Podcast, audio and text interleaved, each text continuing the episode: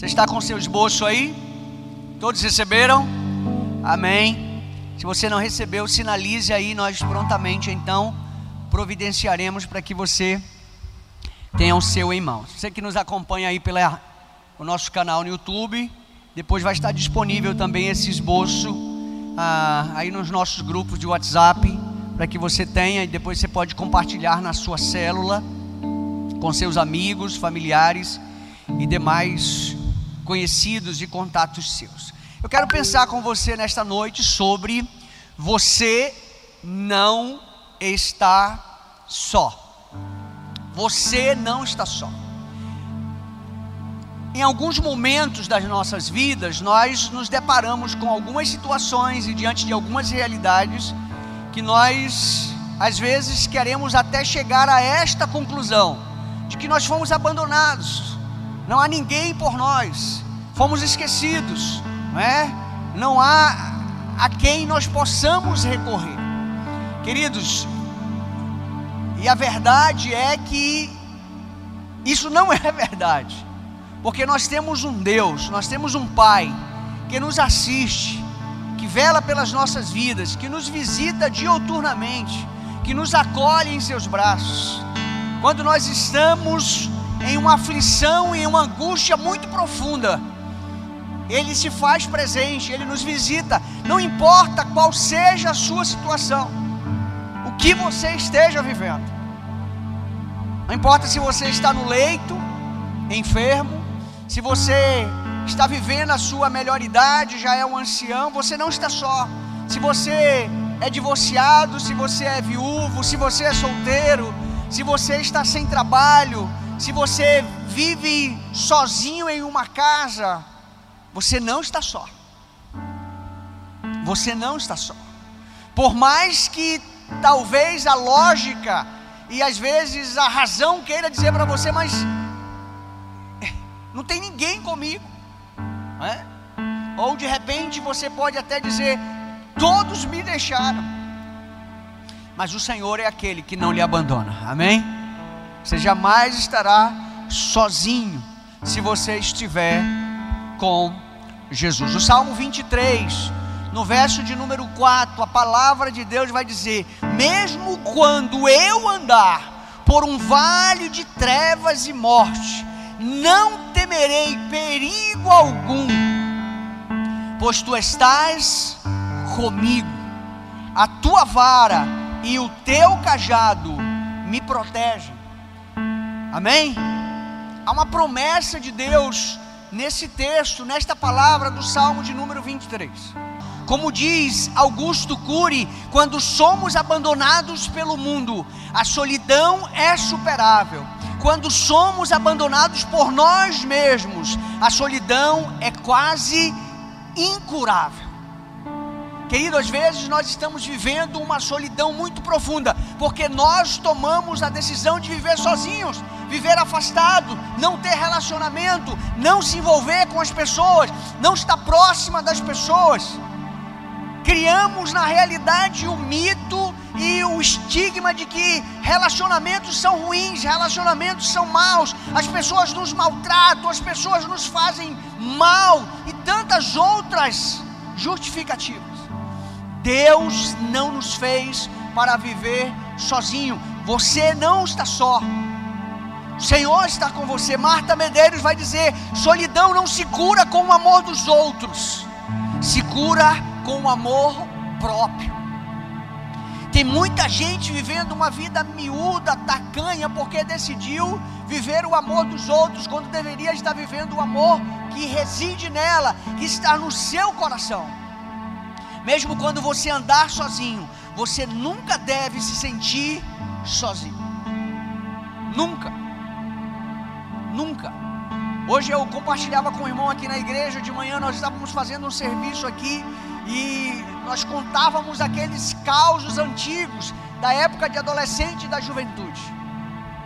E entre esses casos, quantas vezes nós não voltamos sozinhos para casa depois de perder aquele ônibus, o último ônibus, né? O corujão. E Deus sempre nos guardava, porque nós não estávamos sozinhos, o Senhor estava conosco. Então, você deve tomar três grandes decisões na sua vida, no seu coração, e entender ainda mais que você não está só. E primeiro, escolha ter fé em Deus. Escolha ter fé em Deus. Ter fé em Deus. Então você pode preencher aí no seu esboço. Tome essa decisão.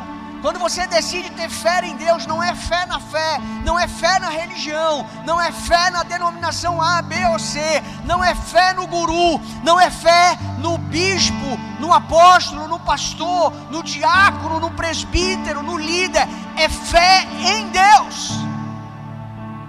Fé em Deus. Marcos 11, 22 vai dizer: Respondeu Jesus: Tenham fé em Deus ter fé em Deus.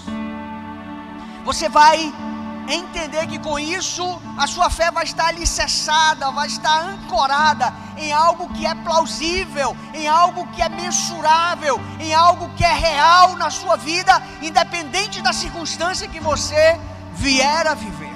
Segundo lugar, uma outra grande decisão que você precisa tomar na sua vida, decida acreditar em você.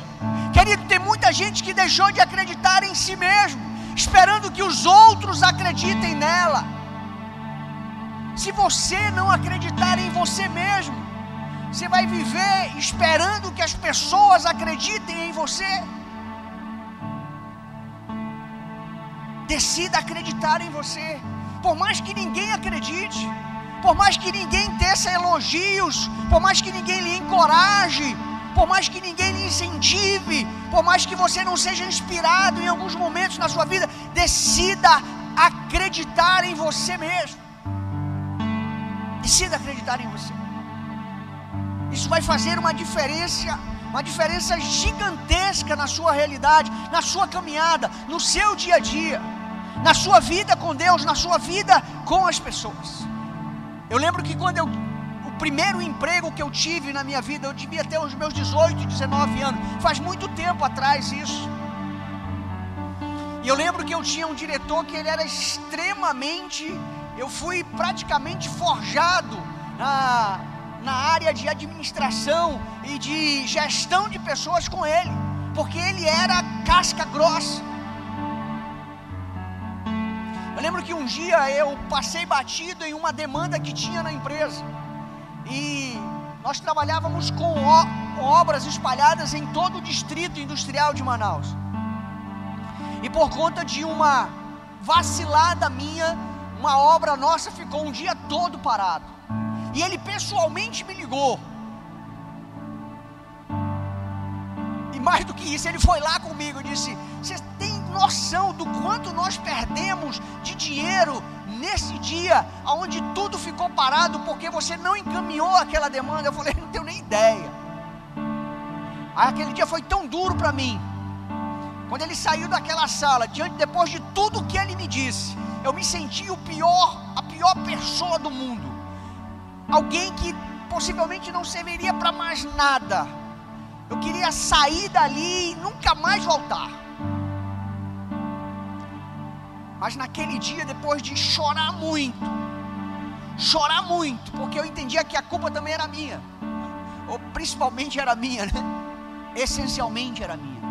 Eu disse: se eu me entregar, se eu não acreditar que eu não posso dar a volta por cima, eu vou continuar aqui, eu vou continuar sendo chamado a atenção, eu vou continuar sem cumprir as, a, a, aquilo que é colocado nas minhas mãos. E eu tomei uma decisão naquele dia daquele dia em diante, jamais alguém iria chamar a minha atenção. Jamais eu seria, ah, no meu trabalho, no meu profissional, eu iria permitir que alguém chamasse a minha atenção. Querido, eu sou servidor público. Eu trabalho sempre para não deixar trabalho. Eu não fico postergando. Eu sei que a, aquela concepção sobre servidor público, né? Que servidor público é encostado, é preguiçoso, não gosta de, de trabalhar, né? Enfim, Eu não me enquadro nesse grupo.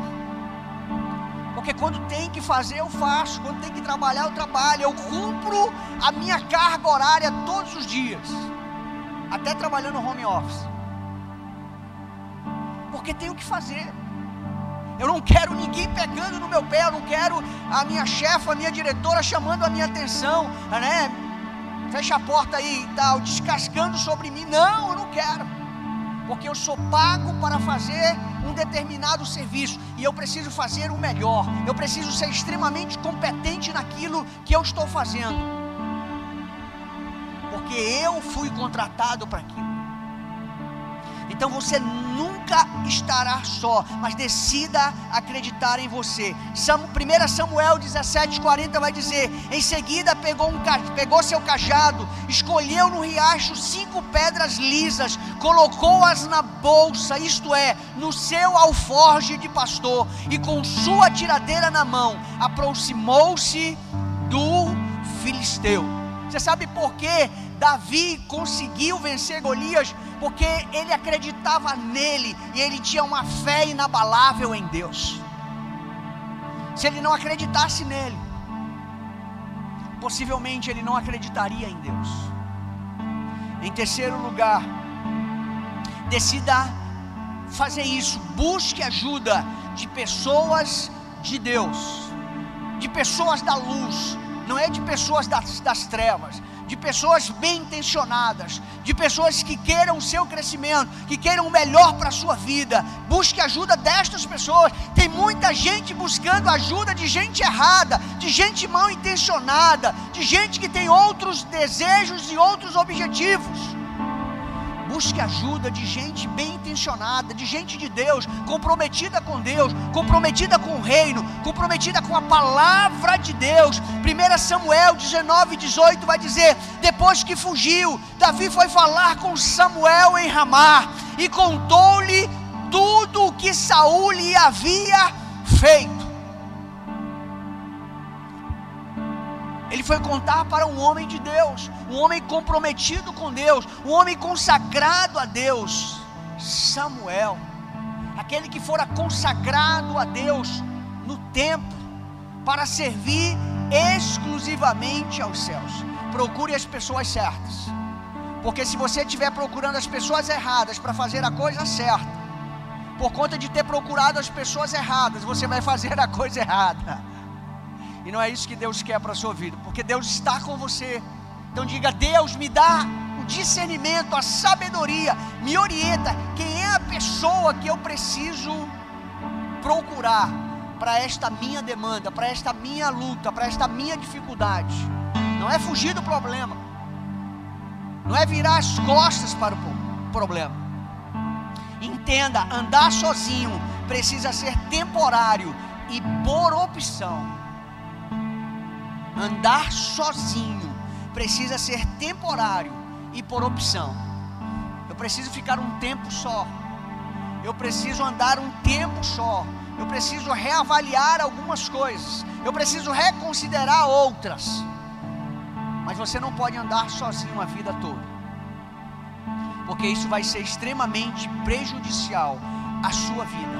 A solidão compete com a ansiedade como o mal do século. Você não precisa viver sozinho para sentir solidão. Existem pessoas se sentindo sozinhas em casa e na sociedade em geral. Às vezes rodeada de pessoas, elas estão vivendo solitárias, sozinhas, abandonadas.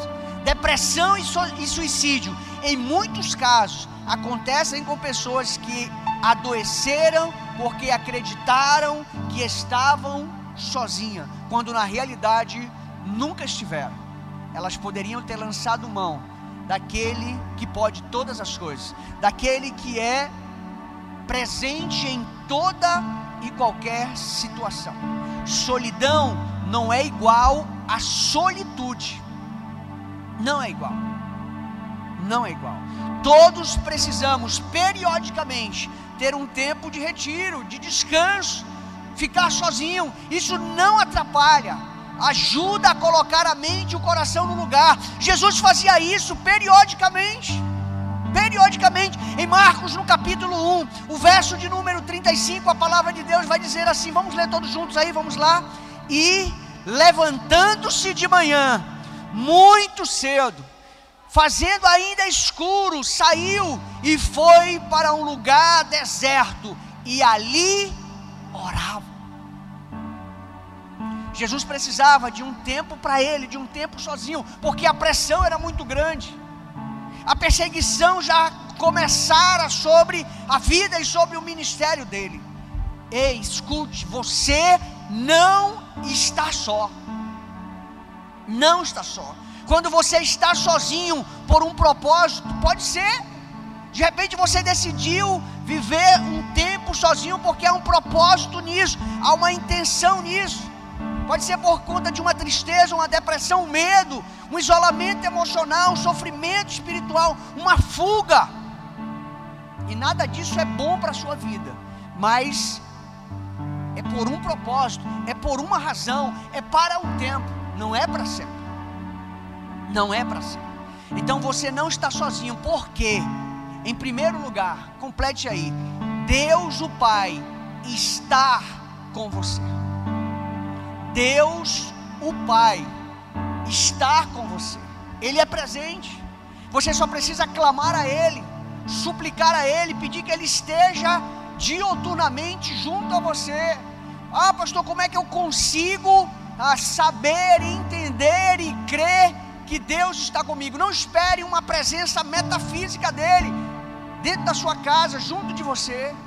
Você precisa concebê-lo no seu coração, ao ler a sua palavra, ao orar com ele, ao falar com ele, ao sentir a manifestação do seu espírito ah, na sua vida. Deus, o Pai, está com você. O Salmo de número 139, o verso de número 23, a palavra de Deus vai dizer: Sonda-me, ó Deus, e conhece o meu coração, prova-me e conhece os meus pensamentos. Querido Deus, sabe todas as coisas, conhece todas as coisas, tem o domínio sobre todas as coisas, porque Ele é Deus Todo-Poderoso, Ele continua reinando em glória, poder e majestade, porque Ele é Deus. Então, Deus, o Pai, está com você. Amém? Em segundo lugar, você não está só porque Jesus, o Filho, está com você. Jesus, o Filho, está com você. Mateus no capítulo 1, o verso de número 23. Vamos ler todos juntos aí o que diz a palavra de Deus? Vamos lá?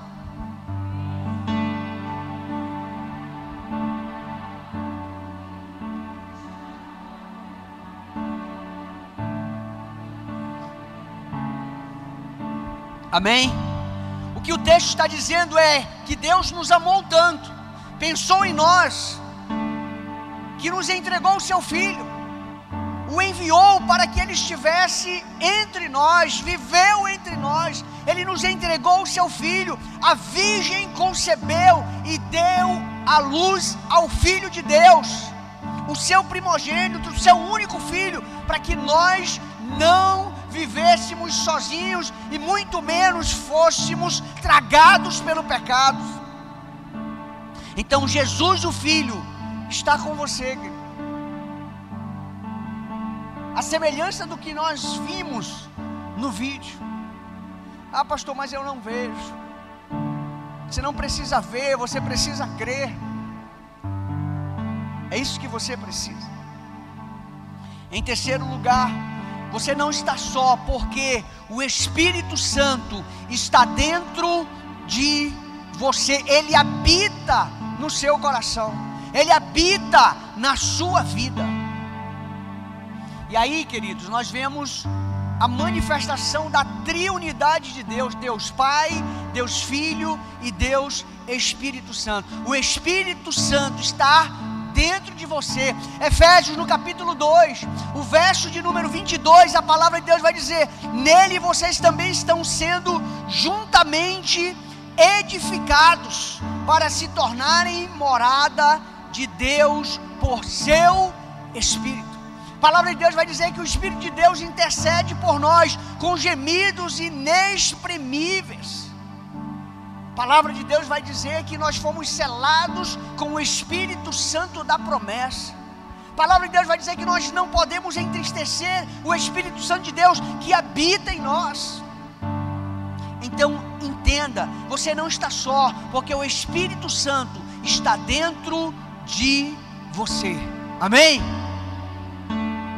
Ele nos visita, ele nos sonda, ele nos conhece, ele nos move, ele nos leva a tomar as melhores decisões, ele nos aconselha, ele é o nosso consolador. E nesse tempo de pandemia, como ele tem consolado tantas vidas, tantas famílias e tantas pessoas. Então você não está só. Você não está só, porque o Espírito Santo está dentro de você. Em quarto lugar, você não está só, porque a palavra de Deus vive em você. A palavra de Deus vive em você. Colossenses no capítulo 3, o verso de número 16. Vamos ler todos juntos aí o que diz a palavra de Deus? Vamos lá em alto e bom som? Vamos lá?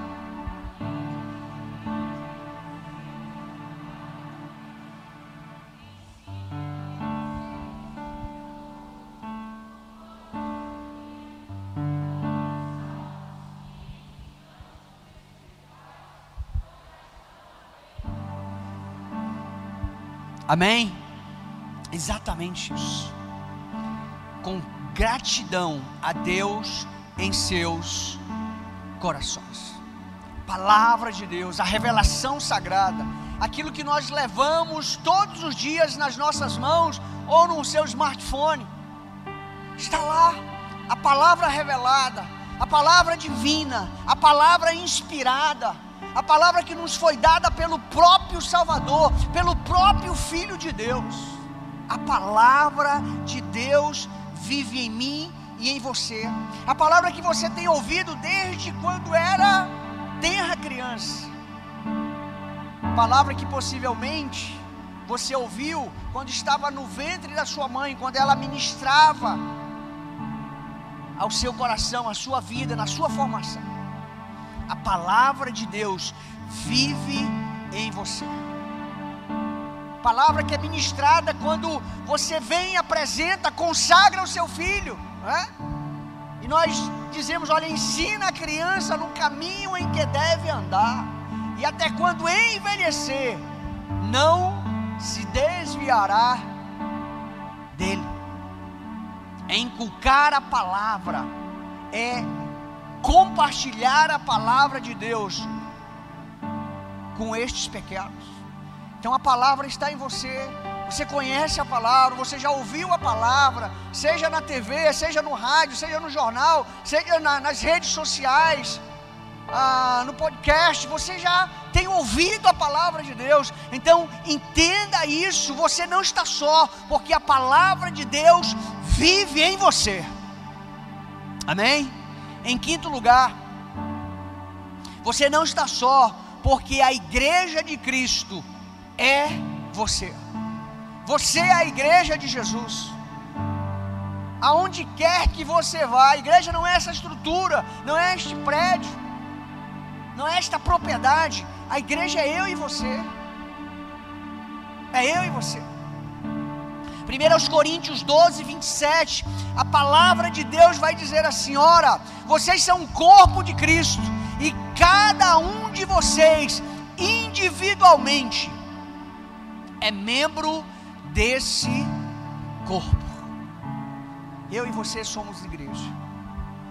E se nós somos igreja, nós precisamos permitir que a partir de nós e por meio de nós, outros conheçam o Evangelho original que é pregado pela Igreja de Jesus.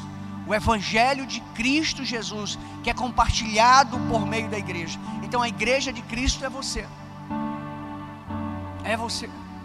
Ah, eu sou da igreja X. Não, você é da igreja de Jesus. Ah, eu sou da igreja B, da igreja C, da igreja do fulano. Você é da igreja de Jesus.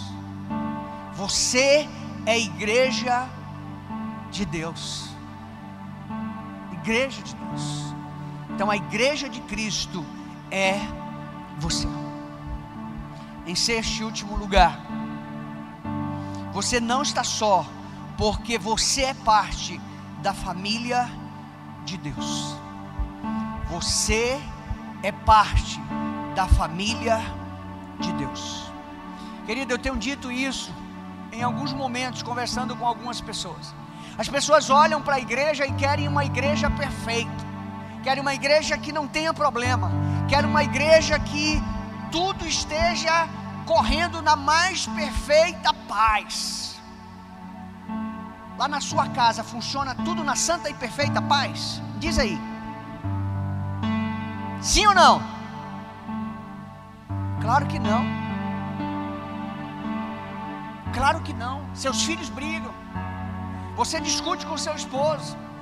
De vez em quando você tem uma um pega com a sua mãe, com seu pai, com seus irmãos.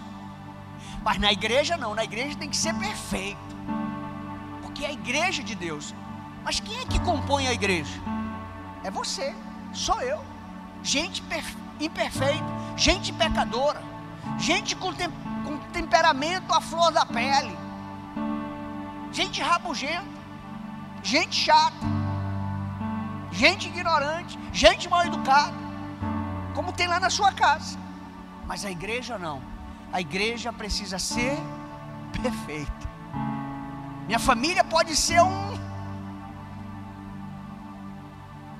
um estouro, mas a igreja não. A igreja tem que ser perfeita. Não é assim, querido. Se na sua família de quatro pessoas a coisa não funciona bem, imagine no universo de uma igreja de dezenas e centenas de pessoas. Lógico que a gente trabalha para que a coisa caminhe o máximo possível em unidade, em comunhão, em harmonia, é? em paz com todos. Então você é parte da família de Deus. Efésios no capítulo 2, o verso de número 19, a palavra de Deus vai dizer assim: vamos ler todos juntos aí, vamos lá. Portanto, vocês já não são estrangeiros nem forasteiros, mas concidadão dos santos e membros da família de Deus. Aleluia. Membros da família de Deus. Querido, tem gente que abandona a igreja na primeira dificuldade. Na realidade, essa deveria ser a última, ou talvez a mais improvável decisão que ele deveria tomar no seu coração. Não abandone a igreja. A igreja está digital, mas ela não é digital, ela é presencial, ela é de carne e osso. A igreja é eu e você, nós somos parte desse organismo vivo, concebido pelos céus, para viver aqui na terra por um pouco de tempo, mas depois o Senhor vai tomar para si a sua noiva, a igreja, ornada, para que viva eternamente com Ele. Amém? Hebreus no capítulo 10, o verso de número 25, a palavra de Deus vai dizer: Não deixemos de reunir-nos como igreja, segundo o costume de alguns, mas encorajemos-nos uns aos outros, ainda mais quando vocês veem que, que se aproxima o dia. O dia. Querido, nós não estamos sozinhos. Por mais que as coisas estejam ruins. A Bíblia diz que mil cairão ao teu lado, dez mil à tua direita, mas tu não serás atingido. Por quê? Porque é Deus que guarda você. É Deus que cobre você, é Deus que ah, livra você. Atos 3,19 vai dizer: Arrependei-vos, pois, e convertei-vos, para que sejam apagados os vossos pecados, e venham assim os tempos de refrigério pela presença do Senhor.